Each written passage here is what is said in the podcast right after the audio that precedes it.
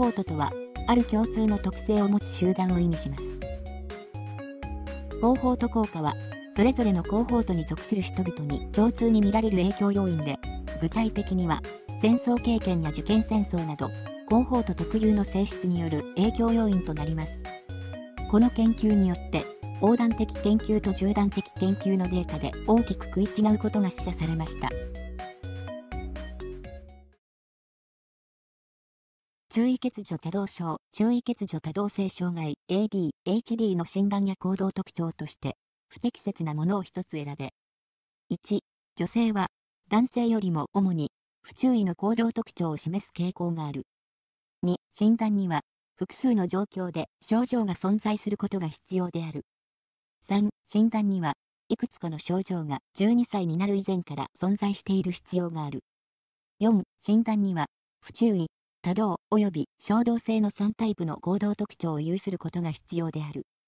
5、DSM-5 では、自閉スペクトラム症、自閉症スペクトラム障害 ASD の診断に併記することができる。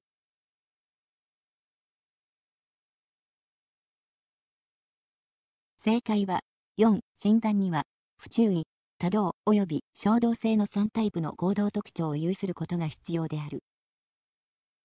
えー、ADHD は男性が、男性が多動、衝動性が多く、女性は不注意が、まあ、優勢性が多い。不注意、優勢性が多いということになります。あと DSM-5 では不注意、多動性、衝動性の症状のいくつかは、二つ以上の環境、例えば家庭と学校とか、あと家庭と職場とか、社交上面、ビリヤード会場、ビリヤード場と、学校とか家庭とかそういうことでしょうか。で、存在しているということですね。あと DSM-5 では、不注意多動性、衝動性の症状のいくつかは12歳までに存在していたという基準があると。12歳までですね。はい。こういう12歳とか15歳、14歳、18歳。なんかこの辺の数字って結構整理しといた方がいいかもしれないですね。はい。で、DS、DSM-5 では不注意及びまたは多動性、衝動性の特徴的な様式で、機能または発達を妨げになっているものという基準があると。要するに不注意及び、もしくは、または、要するに3つ全部ではないっていうことですね。で、あと DSM-4 から DSM-5 への変更点です。えー、症状の出現時期は7歳以前が12歳以前になったと。12っていうことですね。あと、えー、成人を受ける言及はなかったんですけど、大人の DS、大人の ADHD とかって言いますよね。これが17歳以上に受ける診断基準を想定したと。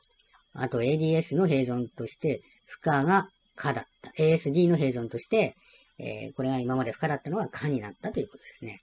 DSM-4 において両者は併存しないと定義されていたが、DSM-5 においては、両疾患の併記が可能と変化した。実際の臨床例においては、ASD と ADHD の両方の特徴を持つケースが多い。だこういうことで、まあ、変更になったということですね。知能とその発達について、誤っているものを一つ選べ。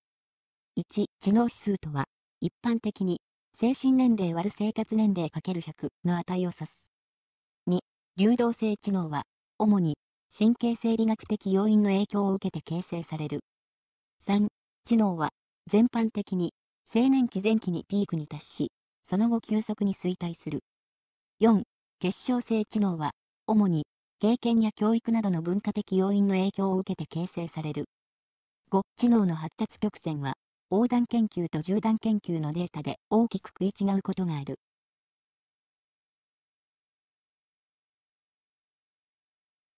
正解は、3、知能は、全般的に、青年期前期にピークに達し、その後急速に衰退する。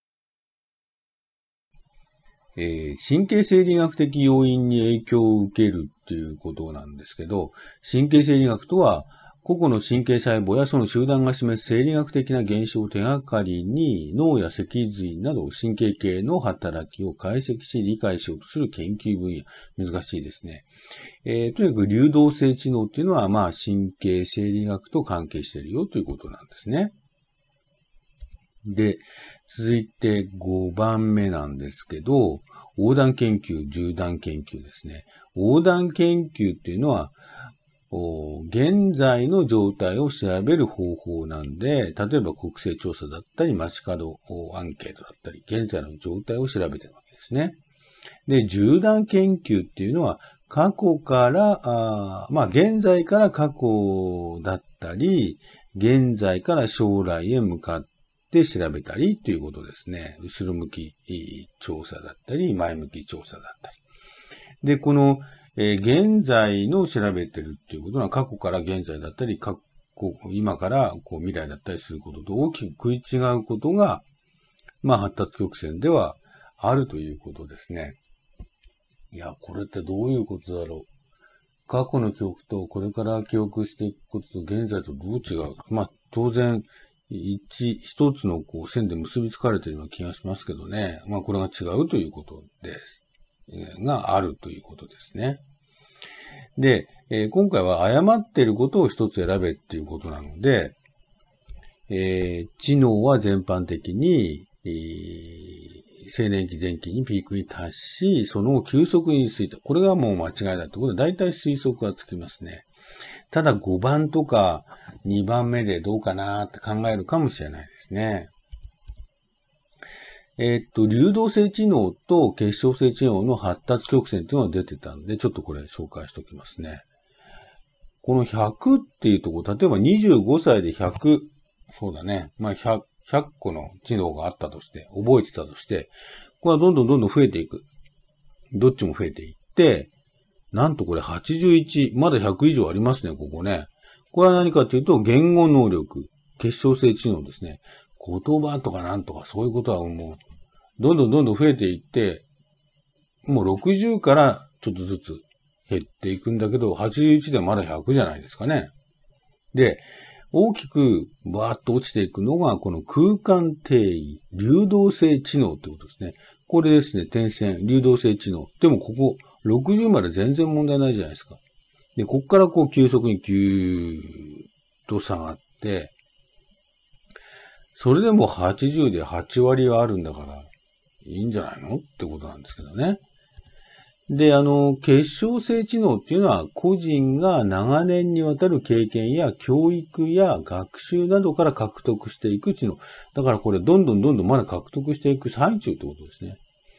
で、言語能力や理解力、洞察力なんかが、あそれに含まれていると。これは全然落ちないですね。一方、流動性知能には新しい環境に適応するために新しい情報を獲得し、それを処理し、え、操作していく知能であり、処理のスピード、直感力、法則を発見する能力などを含んでいる。いやー、そうか。ね、今の60、70歳の人にスマホの操作がどうのこうの結構厳しいですね。え、だから新しいそういうのはちょっと難しいわけですね。もう、敵目にそういうのは難しいですよね。ただ、まあ、昔の、まあ、古典的な文学を覚えているとか、まあ、そういうことの言語能力は全然落ちないということですね。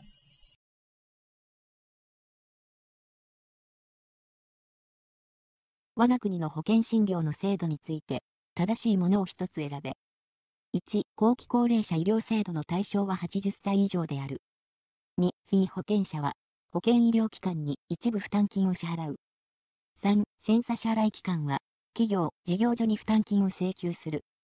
4、診療報酬は、保険者から保険医療機関に直接支払われる。5、保険薬局は、処方箋を交付した保険医療機関に薬剤費を請求する。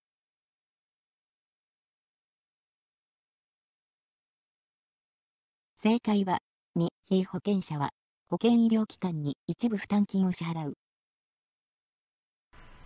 80歳以上じゃなくて後期高齢者は75歳以上ですね。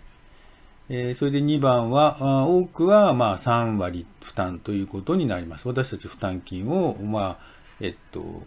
病院とかで支払ってますよね。えっと、審査機関の支払いは企業事業所に負担金を請求するんではなくて、保険者、え、例えば、ま、健康保険組合等に請求するということになります。え、4番はあ、診療報酬は保険者から保険医療機関に直接支払えるんじゃなくて、支払い機関から、え、保険医療機関に直接支払われます。え、あと、保険薬局は、あ処方箋を交付した保険医療機関に薬剤費を請求するのではなくて、支払い機関に請求するということになります。これが被保険者、私たちですね。患者さんとか。で、私は保険料を支払って、で、ここっていうのは、私たちは医療機関、ここ、病院、診療所、調剤薬局等に行って、一部負担金を支払って、診療とか薬とかもらったり、そういうサービスをもらうと。これ大体3割負担とかですね。で、この人たちは3、あと7割どうするかっていうと、まあ、これを診療報酬の請求を審査支払い機関に出すんですね。そうすると、この審査支払い機関というのは、例えば、社会保険、えー、診療報酬支払い基金だとか、えー、国民保険保険団連合会だとか、保険団体連合会とか、そういうところがその支払い機関なんですが、そこが診療報酬の支払いをすると。えっ、ー、と、ここで3割もらってるから、ここで7割支払いする。そんな感じでしょうか。で、ここっていうのは、えーえーと、審査済みの請求書。これ審査して大丈夫でしたよと。だから、病院はちゃんとやりましたよと。そういうので、これを保険者の方に出したら、保険者の方があの支払いがまたあると。こういうふうにしてお金が回っていくということになります。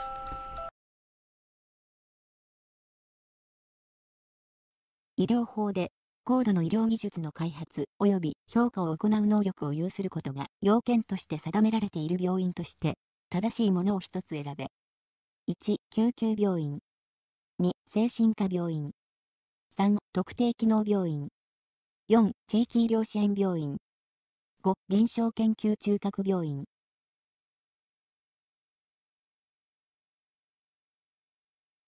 正解は、3、特定機能病院。特定機能病院。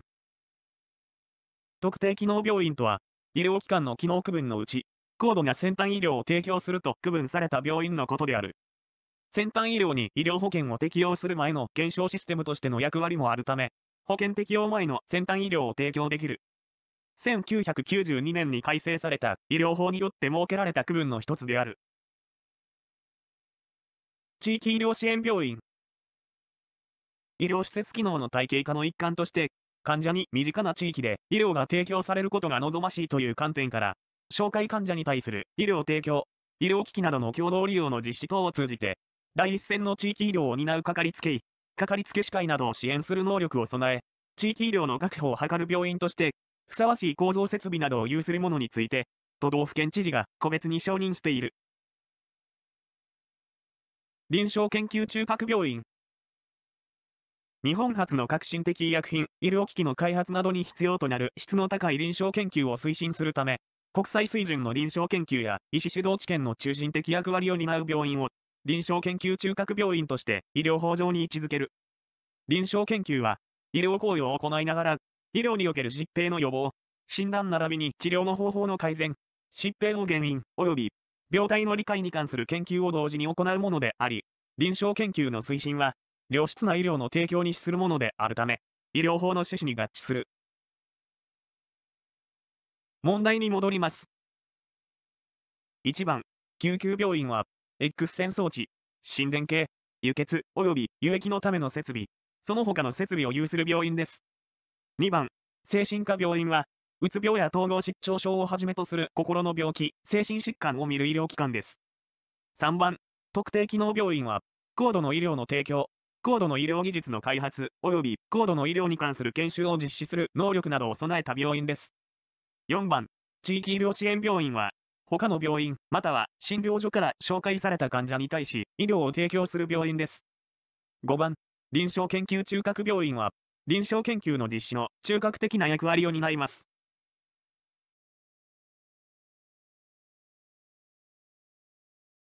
精神障害などにより、財産管理などの重要な判断を行う能力が十分ではない人々の権利を守り、支援する制度を、何というか、正しいものを一つ選べ。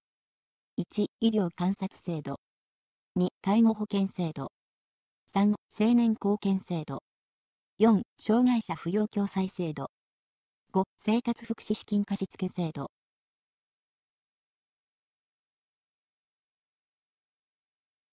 正解は、3、青年貢献制度。医療観察制度。心神喪失または心神耗弱の状態で、殺人、放火等の重大な加害行為を行った人の社会復帰を促進することを目的とした処遇制度です。心神喪失または心神耗弱の状態とは、精神の障害のために善悪の区別がつかないなど、通常の刑事責任を問えない状態のことを言います。介護保険制度制度の運営主体、保険者は、全国の市町村と東京23区以下市区町村で、保険料と税金で運営されています。65歳以上の高齢者、または40歳から64歳までの特定疾患者のうち、介護が必要になった人を、社会全体で支える仕組みです。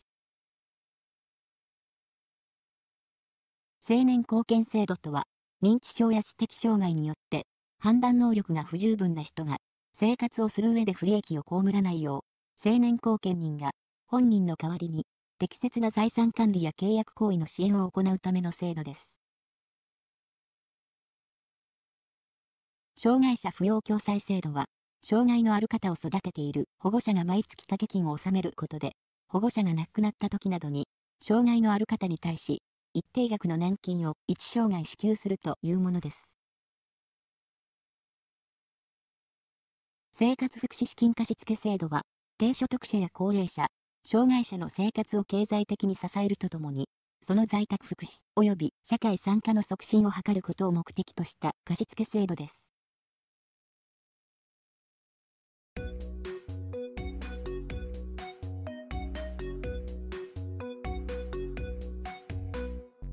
広報ととは、ある共通の特性を持つ集団を意味します。